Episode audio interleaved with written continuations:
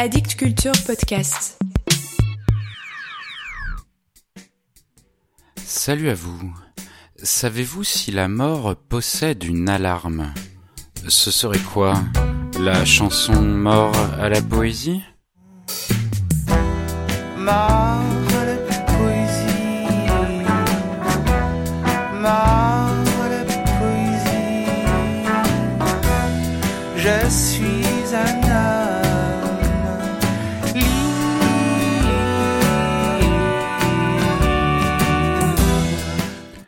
sacrément du bol en France d'avoir accès à autant de traductions de poètes du monde entier.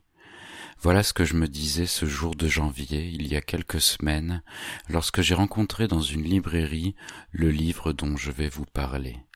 Je furetais et attendais de me faire surprendre. J'attrape les livres que je ne connais pas dans le rayon poésie, je regarde un peu de quoi il s'agit, et là, dans mes mains, de la poésie jordanienne. J'avoue, j'avais un peu honte. La première question que je me suis posée, c'est Mais c'est où exactement la Jordanie? J'avais un trou. Je la savais au Moyen-Orient, mais mentalement je n'arrivais pas à la dessiner. Ah, la voilà, enclavée entre l'Arabie saoudite, l'Irak, la Syrie et Israël et la Cisjordanie, évidemment.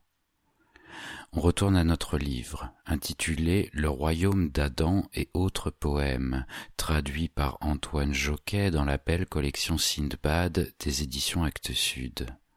L'auteur, Amjad Nasser, né en 1955, il s'intéresse dès le lycée autant à la poésie qu'à la politique.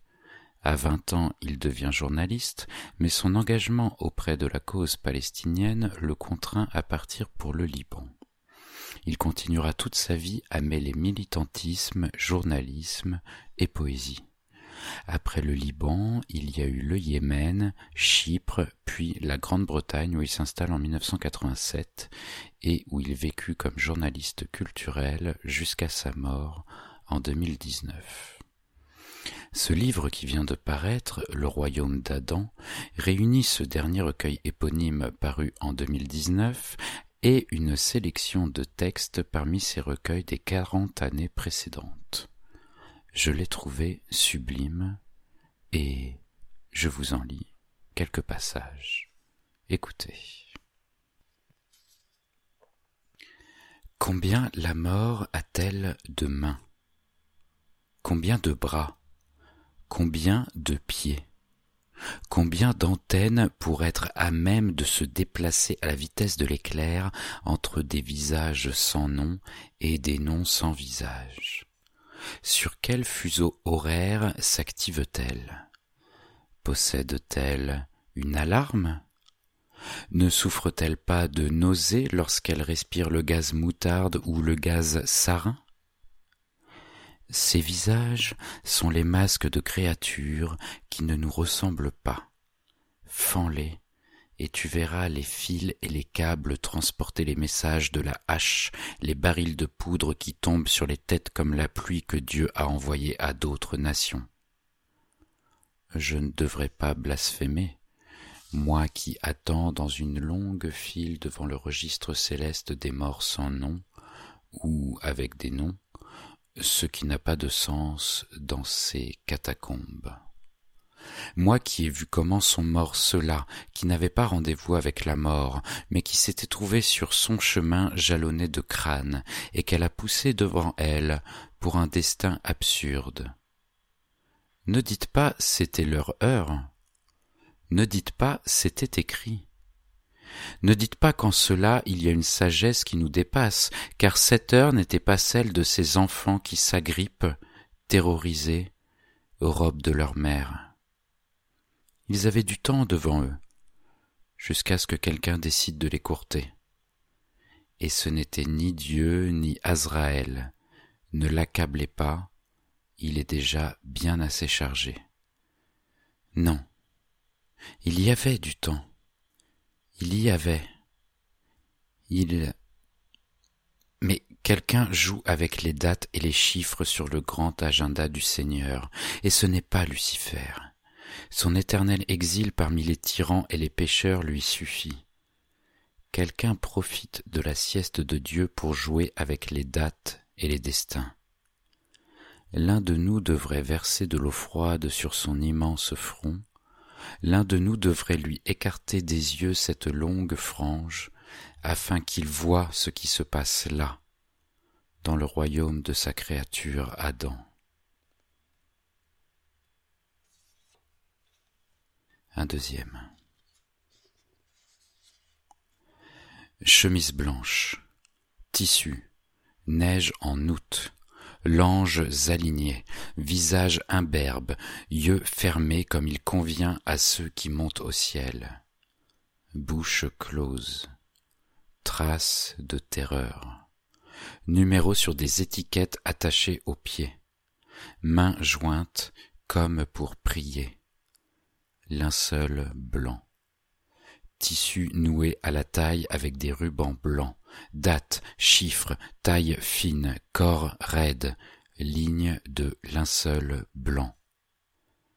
Fumée s'élevant de gravats impossible à dégager, blocs de ciment et de fer, décor d'un monde ravagé oxyde, émanation jaune, vomi, cuivre rouillé, craquelure de sécheresse, air dense qui déchoit, journée absorbée à l'œil rouge, corps, étiquette sur les corps, chiffres, vingt, soixante-dix, cent, deux cents, mille. Corps aligné à même le sol.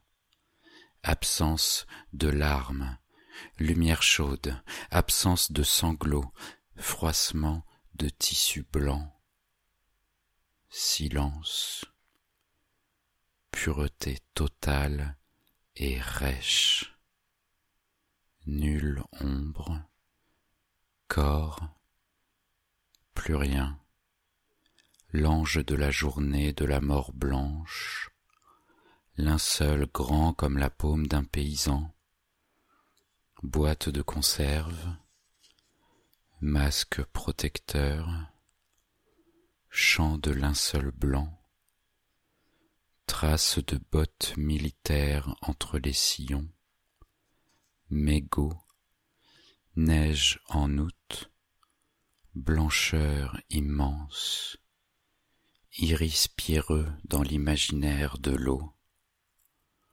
voile blanche. Tissu silencieux, enveloppant décor silencieux, vomi durci, douille d'obus, absence de plainte, absence de forme du passage, de verre, journée blanche calcinée.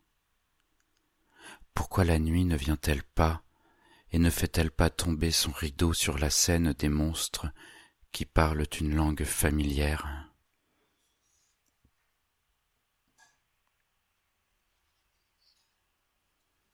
Et un dernier. La maison après elle. À la maison, rien n'a changé après la mort de ma mère. Mes quatre sœurs, ces photos de profil du temps où elle était jeune, continue à hisser la journée sur trois points d'appui. La cardamone le matin, le curcuma à midi et la menthe le soir. Dans la maison familiale, on n'a pas besoin de montre ou d'horloge, les arômes nous renseignent sur la position du soleil dans le ciel. À la maison, rien n'a changé après la mort de ma mère.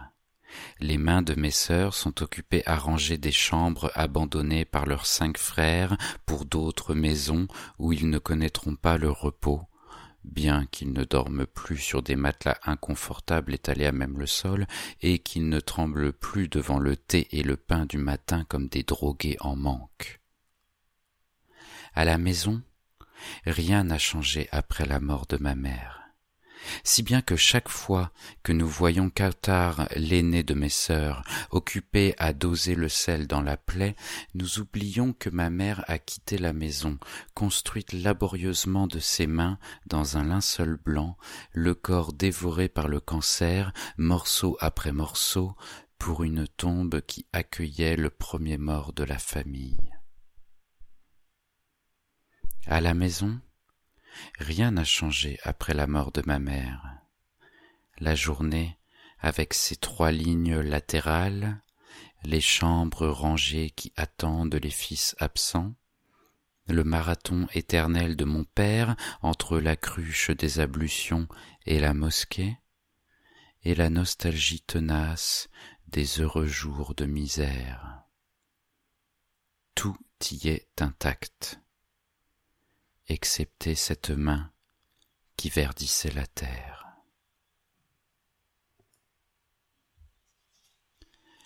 Voilà pour aujourd'hui. Si vous avez la nostalgie tenace des heureux jours de misère, fredonnez la poésie est morte, vive la poésie.